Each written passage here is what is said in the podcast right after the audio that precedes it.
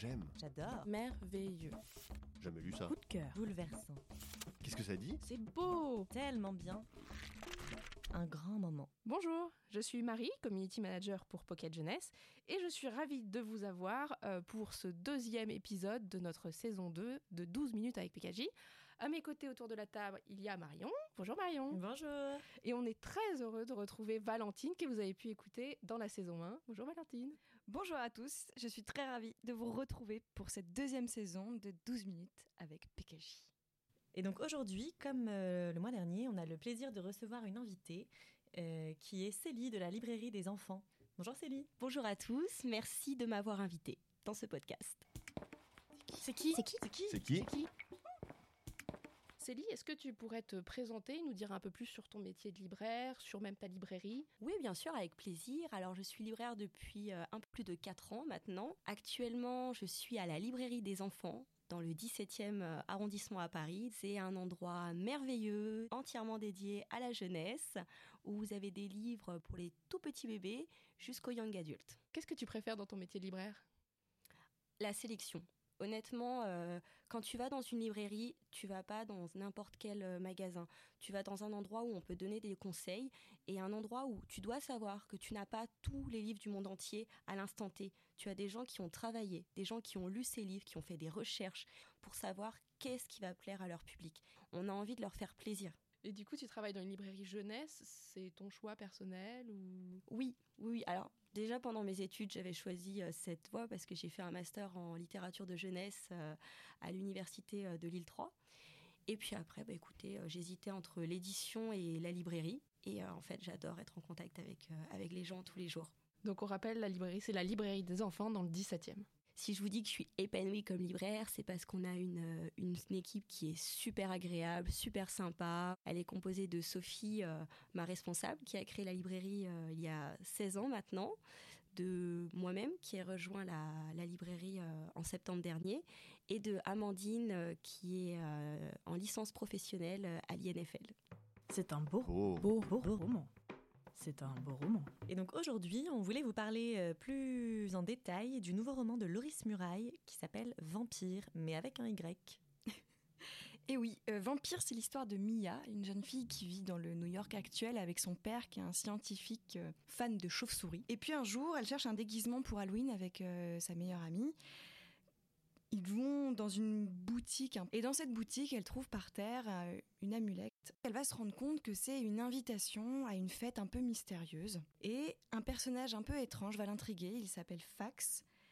Et lui, il prétend être un vampire avec un Y, justement. Et ces vampires-là, ils se nourrissent pas de sang, mais d'énergie. Et Mia, elle va s'affaiblir de plus en plus à son contact, jusqu'à disparaître. Et Terry, qui est un de ses amis de sa classe, qui est un personnage un peu particulier, je pense qu'on y reviendra, va essayer de partir à sa recherche à l'aide de leur professeur. Et en fait, on va suivre cette enquête pour retrouver Mia. Alors, on a tout lu le roman. Euh, Qu'en avons-nous pensé? Célie, euh, toi qui es donc libraire, euh, qu'est-ce que tu en as pensé? Moi, j'ai j'ai beaucoup aimé. J'étais pas forcément euh, sereine au début de ma lecture parce que ce n'est pas un univers que je recherche habituellement. Mais là, je peux dire que l'aspect euh, scientifique était très intéressant, très bien fait, et j'ai adoré le style euh, de Loris Murray.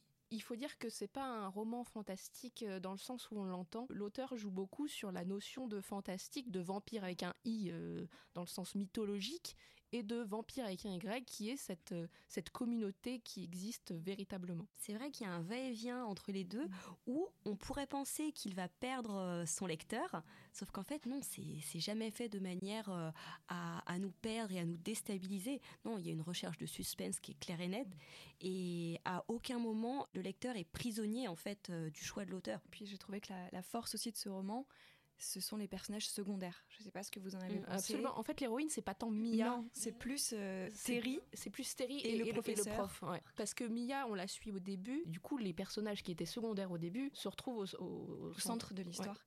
Et Terry, qui est un personnage euh, vraiment Ouais, c'est, on peut dire. Ouais, on Oui. peut dire que c'est un, personnage qui, qui est. euh, alors, on est- on on n'a pas vraiment une indication, mais il est dans le spectre autistique. Oui. Euh, du coup, Oui. il est très très Oui. rationnel, très logique et. euh, et, et- et ça, ça, ça aide à la résolution de l'enquête. Oui. Son- son- Oui.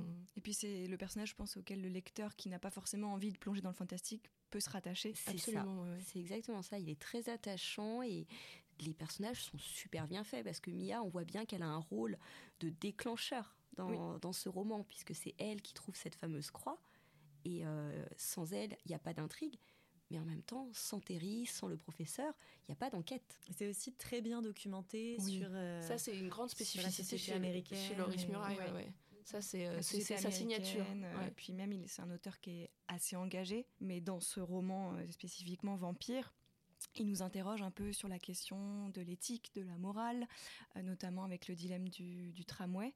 Ouais, qui- on peut peut-être dire un mot. euh, Euh, il faut imaginer qu'il y a euh, deux lignes de tramway et qu'il y a un tramway fou euh, qui, qui se précipite sur l'une des deux. Si le tramway continue sur son chemin, il y a 10 personnes qui seront tuées, mais si on le dévie, il n'y en aura qu'une seule qui sera tuée.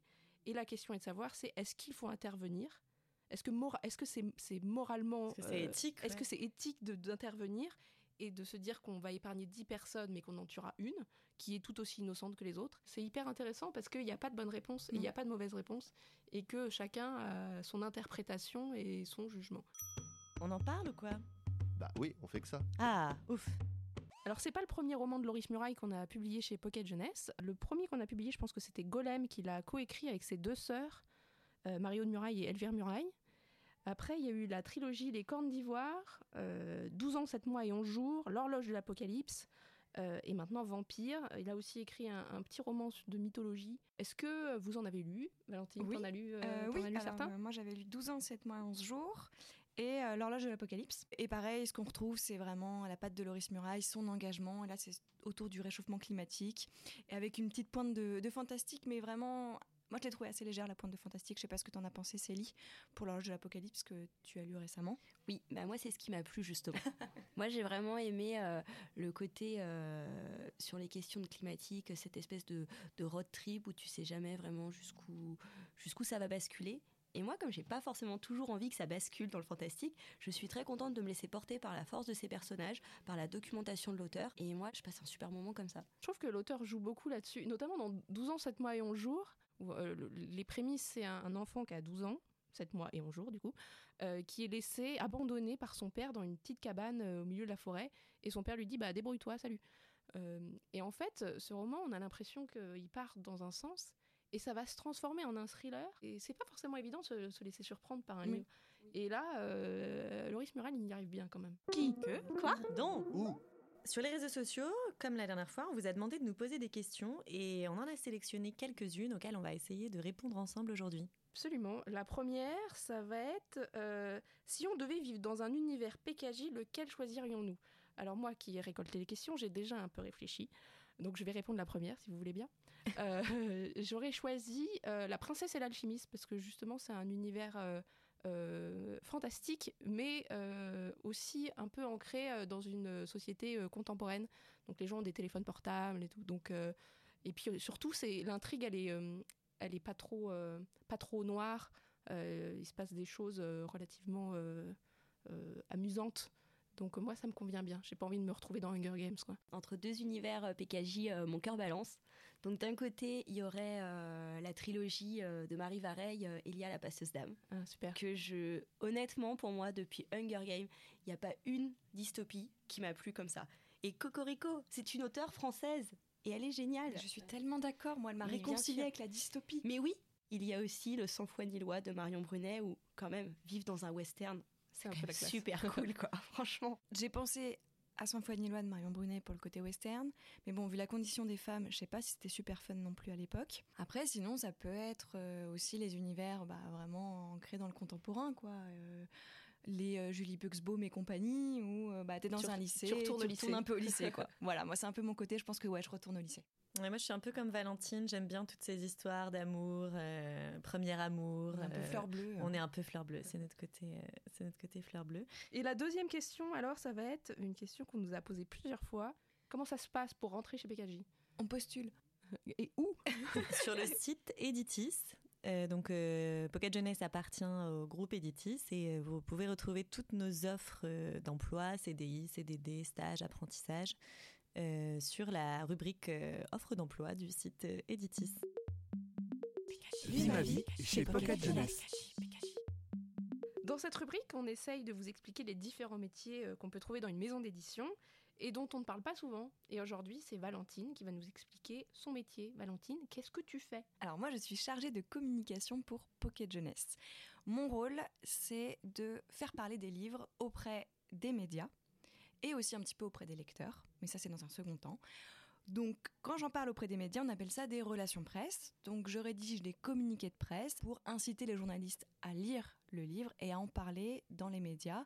Et dans un second temps, euh, je m'occupe de tout ce qui est un petit peu événementiel. Et donc j'organise des événements à destination des journalistes, mais aussi à destination des lecteurs. Et je m'occupe également de partenariats auprès des médias aussi, d'organiser des jeux concours pour faire gagner des livres, des rencontres avec, euh, avec les auteurs parce que je m'occupe beaucoup des auteurs. T'as fait quoi comme étude pour euh, Alors j'ai fait une licence pro en communication, chef de projet de communication, et puis ensuite j'ai fait un master euh, édition et communication en apprentissage aussi dans une maison d'édition.